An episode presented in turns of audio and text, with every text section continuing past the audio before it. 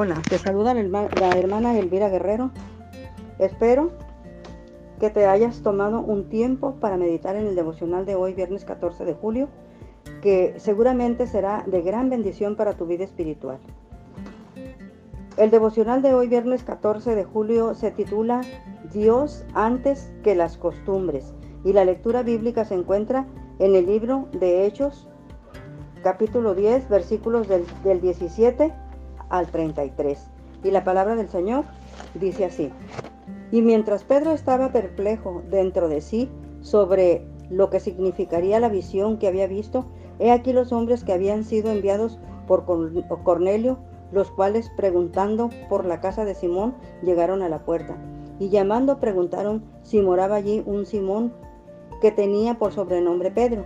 Y mientras Pedro pensaba en la visión, le dijo el Espíritu, He aquí tres hombres te buscan. Levántate pues y desciende, y no dudes de ir con ellos, porque yo los he enviado. Entonces Pedro, descendiendo a donde estaban los hombres que fueron enviados por Cornelio, les dijo, He aquí, yo soy el, el, el que buscáis. ¿Cuál es la causa por la que habéis venido? Ellos dijeron, Cornelio el cinturón, el centurión, centurión, perdón, varón justo y temeroso de Dios y que tiene buen testimonio en toda la nación de los judíos, ha recibido instrucciones de un santo ángel de hacerte venir a su casa para oír tus palabras. Entonces, haciéndoles entrar, los hospedó. Y al día siguiente, levantándose, se fue con ellos y le acompañaron algunos de los hermanos de Jope. Al otro día entraron en Cesarea y Cornelio los estaba esperando habiendo convocado a sus parientes y amigos más íntimos. Cuando Pedro entró, salió Cornelio a recibirle y postrándose a sus pies adoró. Mas Pedro le levantó diciendo, levántate, yo también soy hombre. Y hablando con él entró y halló a muchos que se habían reunido. Y les dijo, vosotros sabéis cuán abominable es para un varón judío juntarse o acercarse a un extranjero, pero a mí me ha mostrado Dios que a ningún hombre llame común o inmundo. Por lo cual, al ser llamado, vine sin replicar, así que pregunto, ¿por qué causa me habéis hecho venir? Entonces Cornelio dijo, hace cuatro días que a esta hora yo estaba en ayunas y a la hora novena, mientras oraba en mi casa, vi que se puso delante de mí un varón con vestido resplandeciente y dijo, Cornelio, tu oración ha sido oída y tus limosnas han sido recordadas delante de Dios. Envía pues a Jope y haz venir a Simón, el que tiene por sobrenombre Pedro, el cual mora en casa de Simón, un curtidor junto al mar. Y cuando llegue, él te hablará. Y perdón, y cuando llegue, él te hablará.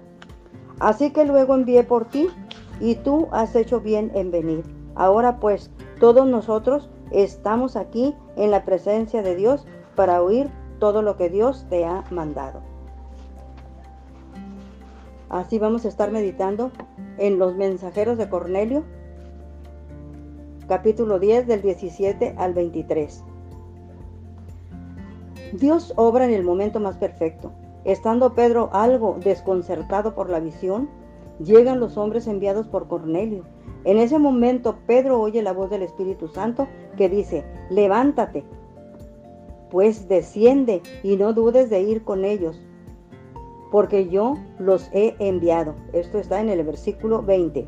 Describen a Cornelio como un varón justo y temeroso de Dios y que tiene buen testimonio en toda la nación de los judíos. Es de origen gentil con un buen testimonio y de buen carácter. Las instrucciones del Espíritu Santo y la visita de los mensajeros sirven de confirmación para entender que la visita de la, eh, de la casa de Cornelio es la voluntad de Dios. Dios lleva a cabo su obra en su debido tiempo y a su manera, infundiendo confianza y certeza en los corazones llenos de duda. Por eso nosotros vemos aquí cómo Dios trabajó para que se encontraran Pedro y Cornelio, ¿verdad? Porque pues Dios no se equivoca. Así que en estos versículos nosotros también podemos encontrar que Pedro siempre había cumplido las leyes judías Pero aparte de eso, nosotros vemos también que mientras tanto Pedro todavía estaba en Jope, era costumbre orar en la azotea. Como subió cerca de la hora sexta del mediodía, la hora de mayor calor, podría pensarse que el éxtasis que, que le sobrevino mm, fue una mera experiencia natural inducida por el hambre. Sin embargo, la sucesión de coincidencias entre la vida de Pedro y Cornelio permiten comprender que fue un mensaje de Dios.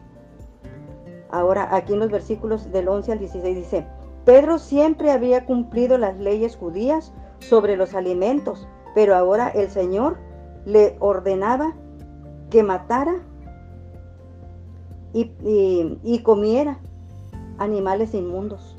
La visión se, se repitió tres veces para confirmar el increíble mensaje y enfatizar su importancia. Un ángel se comunicó con Cornelio, pero el Espíritu habló con Pedro después de la visión que había tenido del Señor. Esta alternancia entre el Espíritu y un ángel como agentes mensajeros ocurre también en otras ocasiones, porque nosotros ya lo, habíamos visto también esto, eh, donde un ángel, ¿verdad?, le habla dice, en el versículo 26 dice, un ángel del Señor habló a Felipe diciendo, levántate y ve hacia el sur por el camino que desciende a Jerusalén, a Gaza. Y en el versículo 29 también nos habla y, dice, y el Espíritu dijo Felipe. Entonces eh, nosotros podemos ver que el Espíritu Santo se comunica con alguien cuando Dios quiere que alguien realice una, una acción. Ahora, cuando eh, esto, nosotros lo podemos ver hasta el versículo 23, mm, ¿verdad? Ahora, Pedro en casa de un gentil. Aquí vamos a ver los versículos 24 al 33. En aquellos días los judíos no, no, trataban a los gentiles ni entraban en sus casas para tener comunión con ellos. Sin embargo, Pedro obedece el mandato de Dios y entra a la casa de Cornelio. Ha ido en contra de las costumbres judías dispuesto a afrontar cualquier crítica y amenaza de sus compatriotas. Se trata de un punto de inflexión importante en la obra misionera. Cornelio había invitado a varias personas a su casa. Ante la pregunta de Pedro, Cornelio describe la visión que había tenido cuatro días antes. Aquí eso lo encontramos en, el, capítulo 10, los versículos del 3, del 3 al, al 6, ¿verdad?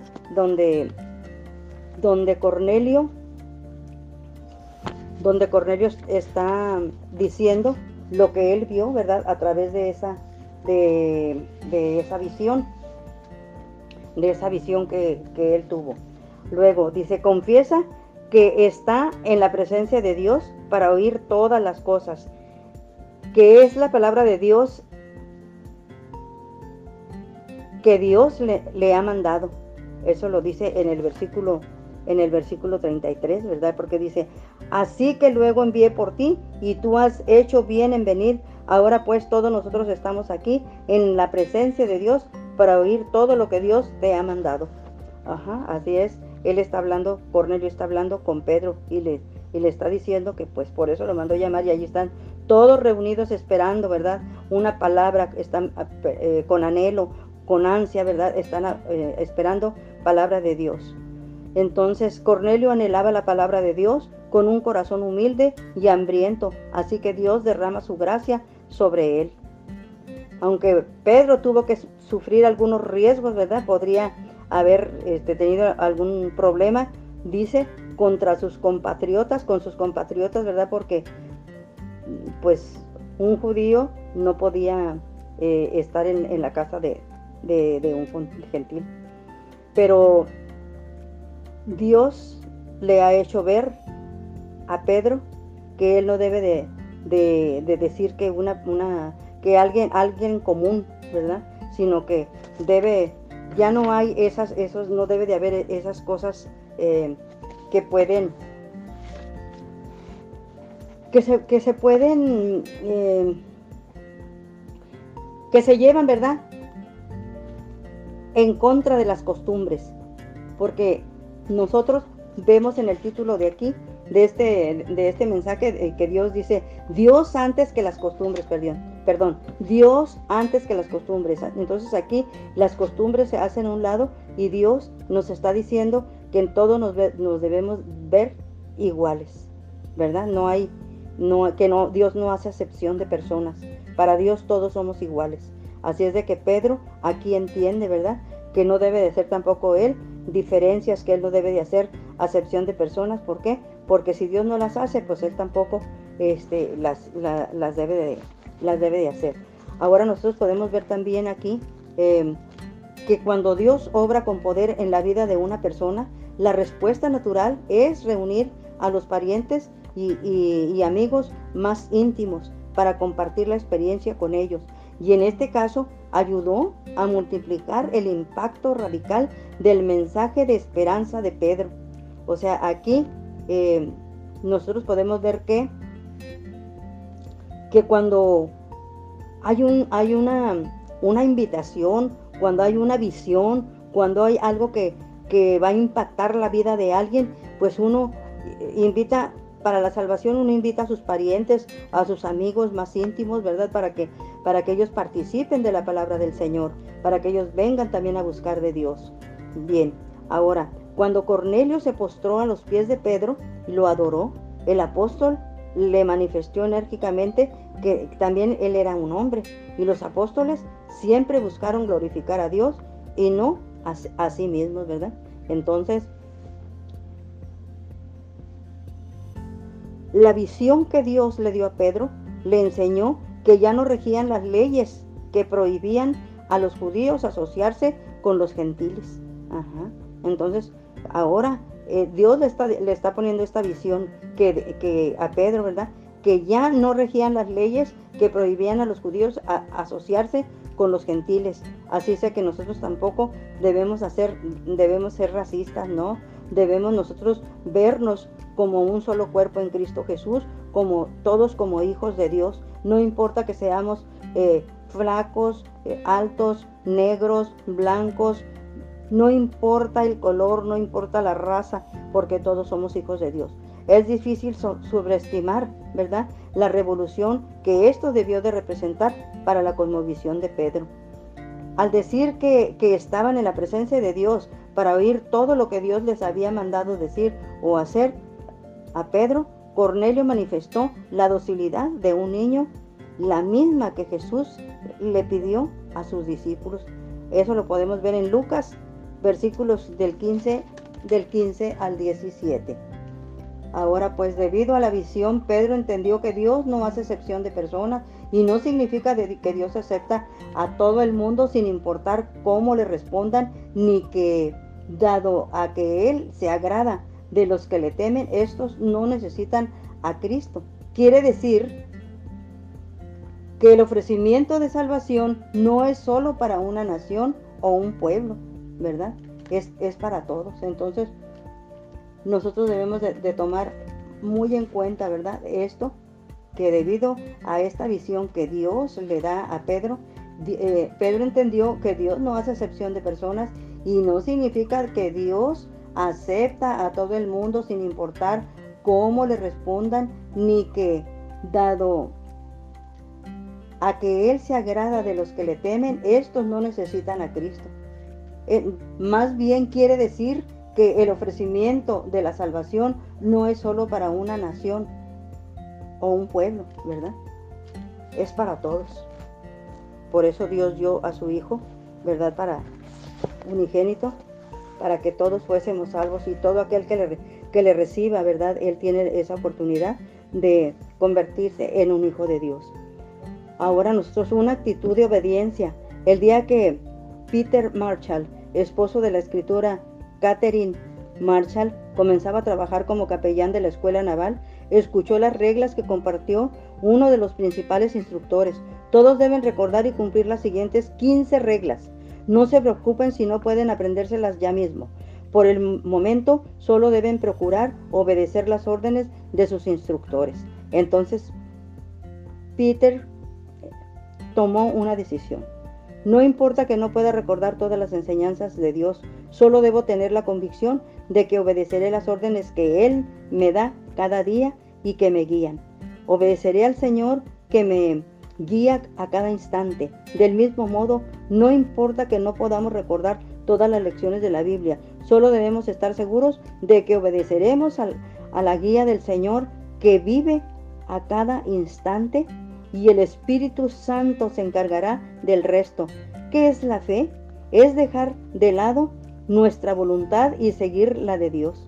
La fe se trata de dejarlo todo por completo en manos del Señor, a pesar de que en ocasiones nos resistimos y contradecimos a Dios hasta que comprendemos que no es su, que no es su voluntad y dejemos de insistir. Dios es quien guía el camino de nuestra vida. Por ende, debemos dejarlo todo en sus manos y permanecer tranquilos, ya que pronto conoceremos la obra de Dios que nos lleva hacia el resultado más hermoso. Vamos así entonces, hermanos, a estar haciendo una oración, ¿verdad? Para que el Señor nos, nos ayude, para que el Señor sea con nosotros y, y pues para que nosotros no seamos, eh, no seamos incrédulos, no que no seamos este, que no dudemos, sino que obedezcamos, que obedezcamos a nuestro Dios. Padre bendito, Señor, en esta hora estamos delante de tu presencia, Señor. Te damos gracias, Señor, por esta oportunidad, Señor, que tú nos das, Señor, Padre, de saber que no debemos de llamar común a nadie, que somos todos tus hijos, Señor, y que, que para ti, Señor, no, que tú no haces acepción de personas, Señor, sino que tú, nos amas a todos por igual y que para, para ti, Señor, toda, toda la raza humana, Señor, somos una sola, porque somos, somos un, cuerpo en Cristo Jesús, para todos aquellos que te hemos aceptado, Señor, y por eso, Señor, el Evangelio, Señor, se debe estar eh, llevando a cabo a diario, Padre, para poder alcanzar más almas para ti, Señor, para que también ellos puedan, Señor, ser, ser tus hijos, Señor. Dios perdona mi incredulidad. He dudado en obedecerte por seguir las costumbres humanas. Ahora entiendo que puedo ser partícipe de tu obra cuando obedezco a tu voz y mandamientos. Permíteme regocijarme en tu palabra, esperando ver cómo se cumplirá en mi vida tu santa y perfecta voluntad. Así es. Dios me les bendiga, hermanos, y espero que el día de mañana puedan escucharnos en otro, en otro eh, devocional que seguramente será de gran bendición para tu vida. Espero que, que estés siguiendo a cada día eh, los devocionales que se están que se están llevando a cabo, que se están promocionando para tu vida espiritual. En el nombre de Jesús le, damos, le damos gracias a nuestro Padre Celestial y Dios me los bendiga a todos. Amén.